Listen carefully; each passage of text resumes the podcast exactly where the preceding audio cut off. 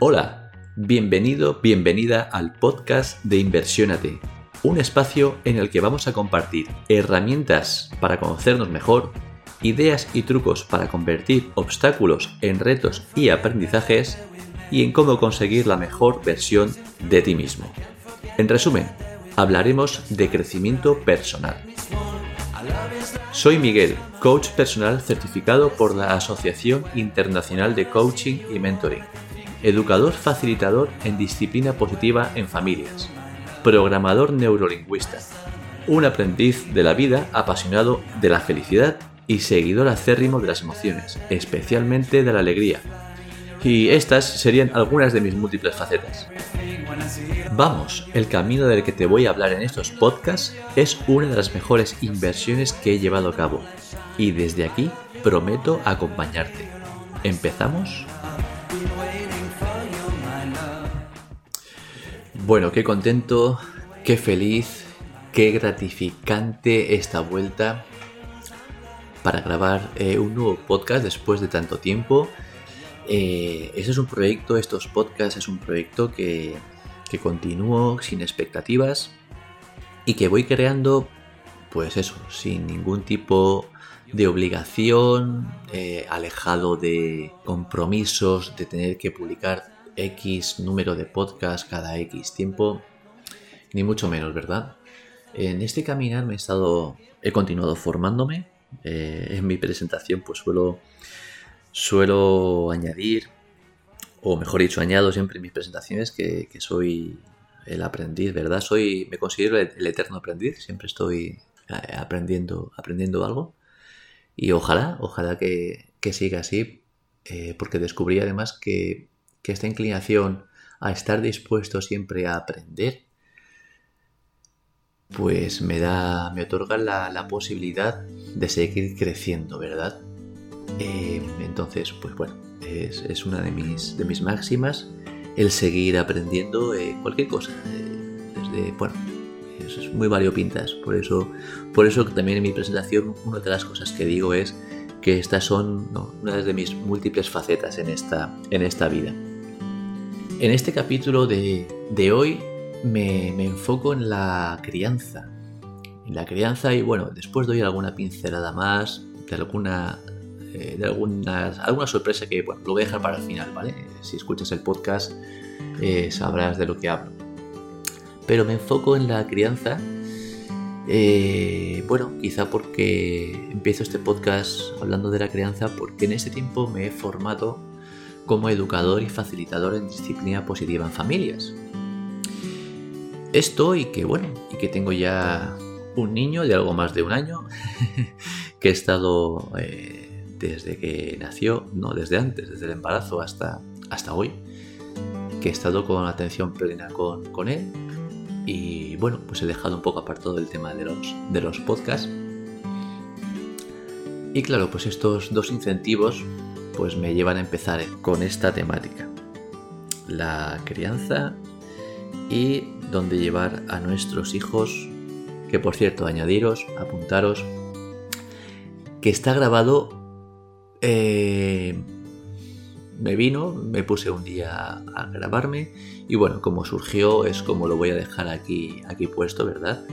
Que de un mismo modo, pues en esta introducción que estoy haciendo, tanto en esta introducción como el podcast que viene a continuación, la grabación que viene a continuación, no he seguido ningún tipo, ningún tipo de, guion y me he dejado llevar únicamente pues por lo que me venía.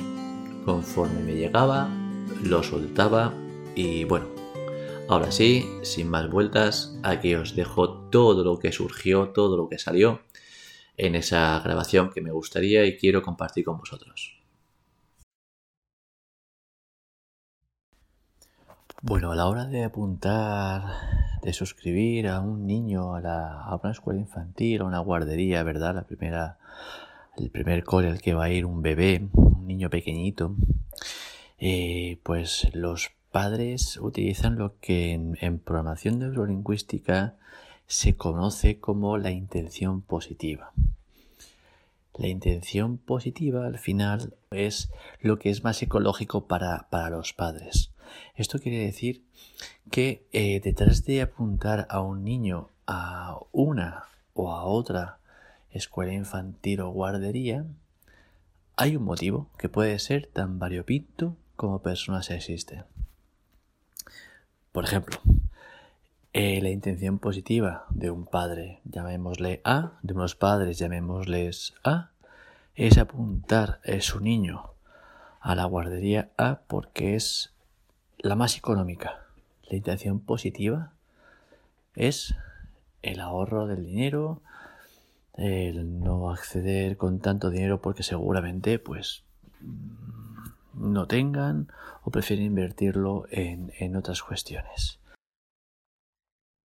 Supongamos ahora una pareja, unos papás, llamémosles B, que quieren poner a su niño en un lugar, en una guardería que es pionera en algún tipo de enseñanzas. Por ejemplo, es pionera en una enseñanza que garantiza que después, cuando empiece la ESO, pues sea un niño con más con más capacidades, sea un niño que entre mejor en la ESO.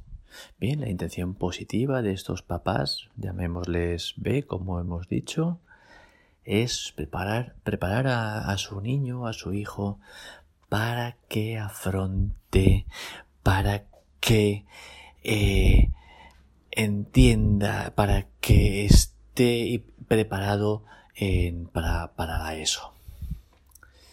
Y bien, eh, es, es, una, es una cuestión también tan lícita como la primera, por supuesto que sí. Este niño estará seguramente, tiene más posibilidades. No es que vaya a estar 100%, no que vaya a ser 100% mejor preparado que el primero, pero tiene más posibilidades seguramente de estar mejor preparado a la hora de entrar en la ESO y formarse académicamente.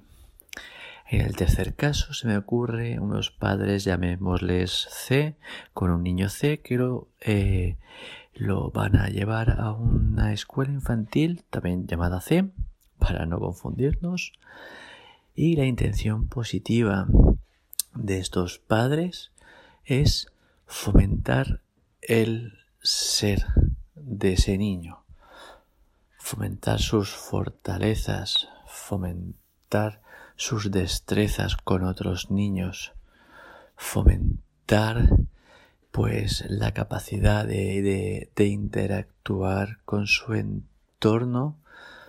Y bueno, pongamos que este, esta familia C pues ha elegido un lugar eh, al aire libre, ha elegido un entorno pues con, mm, con eh, columpios, con eh, accesorios hechos de forma natural de madera, con pues, un rocódromo, se me ocurre pensar, imaginar, con piedras, con cuerdas, con, con bueno, con, con un montón de instrumentos sensoriales y, que activarán también la psicomotricidad del niño. Bien, en este caso, pues, pues seguramente no tendrán más opciones, no tendrán más posibilidades en principio que el niño B para eh, tener eh, una, más probabilidades de acceder o de tener éxito en la carrera académica. En cambio, puede que tenga más probabilidades, el enfoque al menos, la intención positiva de los padres, eh, es que este niño desarrolle habilidades emocionales, que este niño desarrolle más habilidades sociales y bueno, y y, dejan quizá en un segundo lugar, que no quiere decir que esté olvidado, quiere decir que en segundo lugar, las habilidades académicas, ¿verdad? Entonces prefieren, priman el formar a una persona como tal, no una persona por lo que tiene. Me explico. Vivimos una sociedad en la que seguramente si has escuchado la frase tanto tienes, tanto vales, pues lamentablemente es la sociedad en la que, en la que vivimos. Una sociedad del aparentismo, una sociedad del consumismo y una sociedad del tener. Muchas veces nos olvidamos de ser. Qué importante es ser. ¿Cuántas personas he conocido que teniendo tanto se sienten tan poco? Se sienten mm, infelices. Eh, se resume, se resume en, en infelicidad. Esa infelicidad la, la endulzan teniendo cosas. Me compro un coche, me compro un terreno, la casa en, en, la playa, la casa en el campo, un piso. Me compro un nuevo teléfono. Este teléfono es la leche, ¿verdad? Me cambio el ordenador, hago un viaje a tal sitio, hago un viaje a otro sitio. Ahora Ahora está de moda los, los viajes, los regalos, eh, ¿cómo se dicen? Los regalos, eh, experiencias, ¿no? Regalar, regalar experiencias. Parece como una temporada que se puso de moda el regalar experiencias, hacer rafting, hacer puenting, eh, un viaje, un, un, paseo, un trayecto en caballo, el camino de Santiago, se me ocurre incluso pensar. Al fin y, al fin y al cabo, me da la sensación que es un, un querer rellenar, un querer endulzar esos vacíos emocionales. Bueno, quizá volviendo a los ejemplos, a las metáforas de las familias, quizá el niño de la familia C quizá no consiga no consiga ese estado emocional no consiga esa amplitud que los padres buscaban, pero la intención positiva que ellos pusieron en ese niño fue esa. Fue que el niño se desarrollara desde el ser, no desde el tener. Porque seguramente los padres consideraron que ese niño cuando fuera mayor, no por tener un cierto título o títulos académicos, le diera a dar más felicidad que siendo más completo como persona, teniendo más herramientas.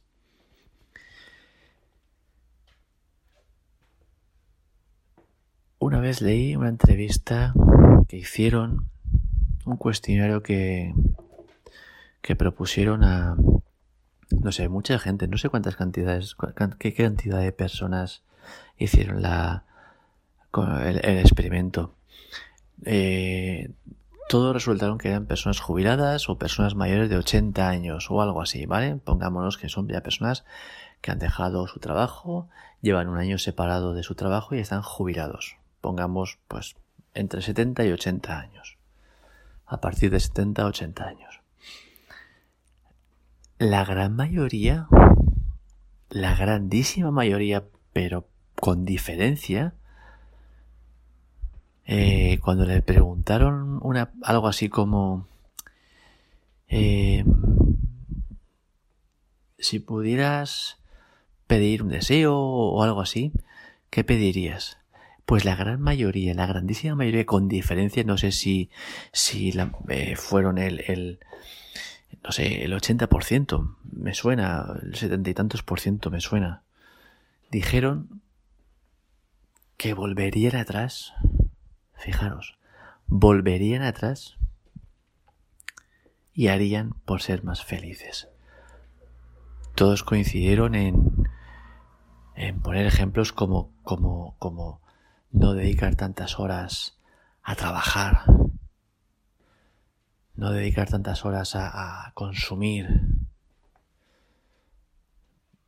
Se quedaban con cosas más sencillas, pasar tiempo con los hijos, pasar tiempo con amigos, pasar tiempo con su pareja, pasar tiempo, más tiempo con sus familiares. Al fin de cabo, con las personas que más querían, porque sentían que se habían quedado atrás, que, que en el camino los habían perdido, habían perdido a esas personas queridas o, o sentían que, que las habían abandonado de alguna manera. La gran mayoría de estas personas jubiladas, si hubieran podido pedir un deseo, hubieran vuelto atrás, hubieran dicho, dedicar más tiempo a las personas que quiero, a las personas que he querido. Porque al final, si lo pensamos y nos ponemos varias décadas adelante y nos jubilamos, ¿qué nos queda? ¿Qué nos queda? Y es cierto que pasamos muchas horas en el trabajo. Es cierto, creo que no sé si era una cuarta parte, una quinta parte de nuestras de nuestra vida. quizá algo menos, quizá una sexta parte.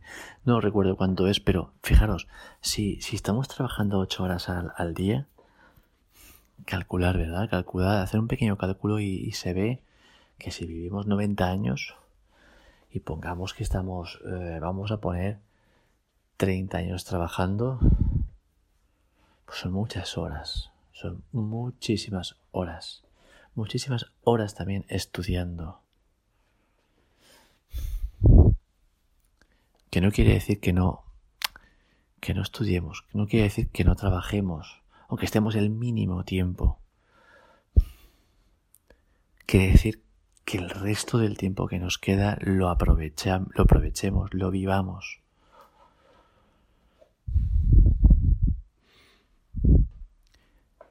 Yo tengo la costumbre de, decir de vez en cuando que, reseteo, ¿verdad? Que tengo muchos, muchos reset y, y, olvido muchas, muchas cosas, sobre todo experiencias que, no, que no, me, no me van a aportar, no me van a aportar nada positivo, pues las olvido, las... Es cierto, las olvido. Y, y suelo decir que yo me despierto cada mañana como si empezara una vida nueva. Fijaros, una vida nueva. Es como si te despertaras y amanecieras y nacieras de nuevo, ¿no? Con la diferencia en que, bueno, guardas el recuerdo de la vida pasada, el día anterior, y digamos que, que continúas un poquitín donde... un poquitín, ¿eh? La continúas un poco donde la dejaste te levantas en el mismo lugar donde te acostaste. Si te acostaste con alguna otra persona, con esa misma persona a tu lado, en el mismo lugar, ¿verdad? La misma, el mismo entorno, la misma ciudad, el mismo barrio, el mismo país. Pero a partir de ahí, soy yo el que decide. Soy yo el que dice, vivo, me pongo en automático hago las cosas saboreándolas. Me preparo, me salgo de la cama, me lavo la cara con, con, con intención, saboreando y disfrutando el agua, mojándome la cara, sintiendo el agua fría cayendo en mis manos en primer lugar. Oh, disfrutar ese momento, ¿verdad? Claro, en automático pues te lavas la cara y poco más, y ya te vas a desayunar. Pero a mí me gusta. Me gusta lavarme la cara. Wow, es como la primera vez que te lavas la cara. Como venir de hacer deporte con la cara sudada, todo sudado y te lavas la cara. ¡Wow! ¡Qué reconfortante! ¡Qué maravilla! Y continuar así el día. Salir a prepararme el desayuno comer una pieza de fruta y yo suelo desayunar pues avena con alguna leche vegetal. Pero la pieza de fruta la suelo cambiar y es... Bueno, empiezo así el día saboreándolo. Bueno, esto es un ejemplo, ¿verdad? No ir, intentar evitar el automático y ser consciente, ir sintiendo, saboreando, compartiendo las personas con las que me cruzo. Encanta saludar a las personas que, me conocen o que conozco. y, compartir un poco con ellas o bromear con ellas, dedicarles una sonrisa, activar las neuronas espejo de otras personas que muchas veces consigo que sonrían cuando deben sonreír. Eso es intencionalidad. Intención. Esto a mí me da felicidad, me da vida. Me da ser. Porque al final no me da nada físico, pero me llena por dentro no me da una titulación académica, que es importante, es muy importante, pero me da ser, me da, me llena por dentro, que es muy importante también. Si yo no estoy lleno, ¿de qué me van a servir todas las titulaciones académicas del mundo? De tener más dinero, pero ¿de qué me va a servir esas titulaciones y el dinero si sigo vacío o sigo incompleto por dentro?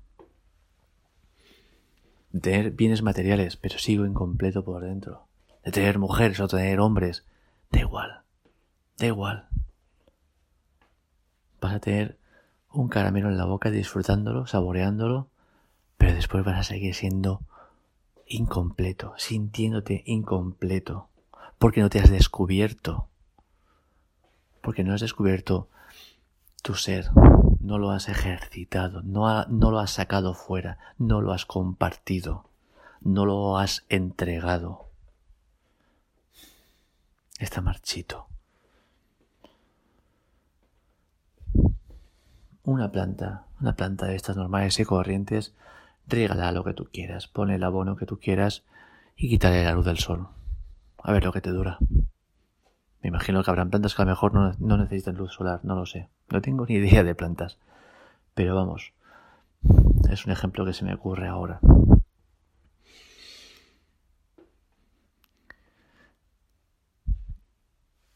Crea desde dentro, vive desde dentro. Y está claro que muchas veces en esta sociedad cuanto más mayores nos hacemos, a veces más difícil se nos pone, sobre todo porque nos acorazamos, nos blindamos, nos caen losas encima. Pienso mucho en un amigo que tengo. Se pasa el día trabajando. Un arduo trabajo físico. Día tras día. Y él se ampara en el trabajo, él se, se recoge y se regocija en el trabajo. Pero porque tiene este vacío. Y es muy difícil. Ahí me dice, claro, es que es muy difícil. Yo trabajo muchísimo y gano muy poco, muy poco, muy poco, muy poco. Es complicado, pero fijaros que yo os he hablado hace un momento de lavarse la cara y desayunar. Desayunar desde el punto de vista, desde el sentimiento, desde el disfrutar ese desayuno es que imagínate que te dicen que es el último desayuno que vas a hacer.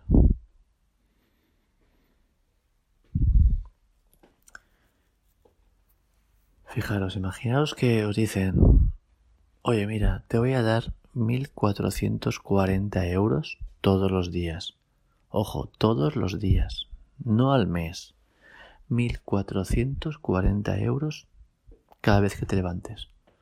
Los vas a tener puestos hasta el último euro en la mesita de noche de, tu habitación, al lado de tu cama. Quizá no tengas mesita, te lo van a dejar al lado de tu cama. Y hay una única condición, que al finalizar el día, cuando te acuestes, todo el dinero que te sobre, te lo quitan. No te van a dejar ni un solo euro. Y al día siguiente vas a volver a tener 1.440 euros. Vas a tener siempre 1.440 euros, no los vas a poder ahorrar. ¿Qué harías con ese dinero todos los días? Me gustaría que de verdad lo integrarais, que os pusierais en el papel. Todas las mañanas tenéis 1.440 euros y al finalizar el día lo que os sobre os desaparece. Una cosa más. Eh, no podéis invertirlo en bolsa ni abrir un fondo de pensiones, porque como os digo, dejéis donde dejéis ese dinero, os desaparece. ¿Vale?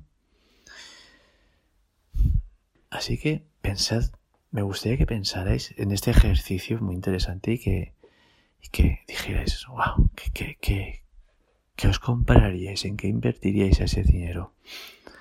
A, lo mejor el primer día dices, joder, 1440 euros, me voy a comprar un pedazo de teléfono que lo voy a disfrutar, vamos, todo el día y lo voy a explotar todo el día.